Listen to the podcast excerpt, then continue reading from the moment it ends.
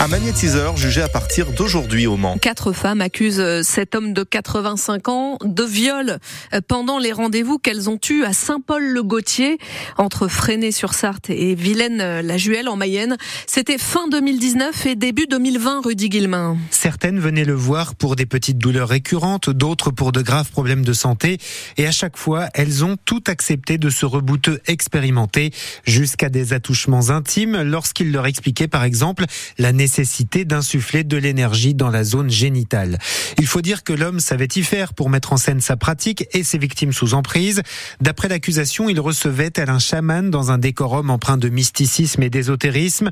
À travers de longs discours savants, il prétendait soigner les maladies les plus graves et maniait parfaitement la psychologie pour se montrer persuasif. Le magnétiseur réfute tout geste déviant, tout ce qu'il a pu faire relève du soin, assure-t-il. Et s'il demandait parfois aux clientes de se déshabiller, c'est parce que le tissu ne laisse pas passer son influx. Des méthodes qu'il sera compliqué de juger puisqu'elles relèvent d'une pratique n'ayant aucune existence légale, aucun code éthique. Il n'existe par exemple aucun ordre ou aucune fédération de rebouteux pouvant apporter son point de vue sur la question. L'homme a déjà été condamné à 10 ans de réclusion pour viol sur mineur dans le Lot-et-Garonne et agression sexuelle sur euh, trois autres femmes venu le consulter. Ça, c'était en, janvier dernier. C'est un frotteur du tram du Mans qui doit être jugé aujourd'hui au tribunal correctionnel. En octobre dernier, ce jeune homme de 21 ans avait touché les parties intimes d'une passagère d'une quarantaine d'années avant d'être euh, arrêté par la police. Dans l'agglomération lavalloise, après la mise en place plus que compliquée du, du nouveau réseau de bus Tulle depuis septembre, le gestionnaire va rembourser les abonnés d'une partie de leur abonnement euh, vous pourrez faire la demande en ligne à partir de janvier. Et on donne des infos mayonnaise ce matin car France Bleu a dû interrompre ses programmes dans le département voisin à cause d'une odeur suspecte et irritante dans les locaux de la radio à Laval. Retour à la normale prévue demain ou vendredi. La préservation d'un hôpital local, ça, ça parle à tout le monde. Le président de l'association de défense de l'hôpital de Saint-Calais à l'est de la Sarthe est l'invité du 6-9 France Bleu à 7h45. Une manifestation a lieu dans la cour de l'établissement cet après-midi.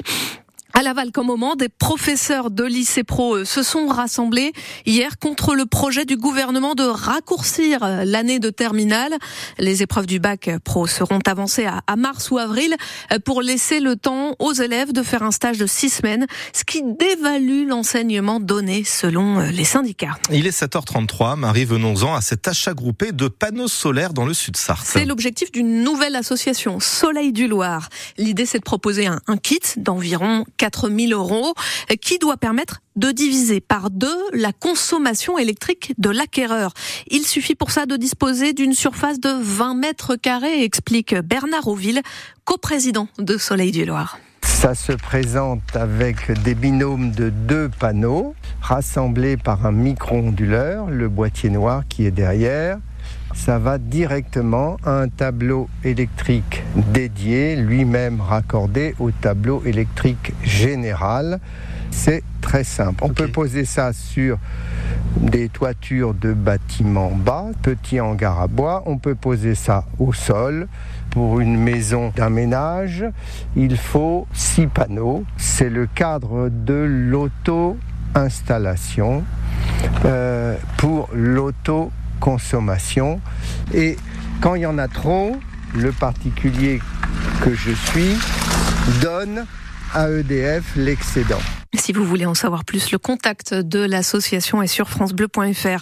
Mais l'abandon définitif euh, des énergies fossiles qui cause hein, pourtant le dérèglement climatique est encore loin.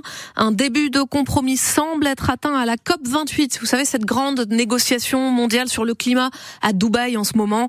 Le texte appelle à accélérer la transition vers les énergies vertes pas à en finir avec euh, le pétrole, le gaz et le charbon qui polluent tant.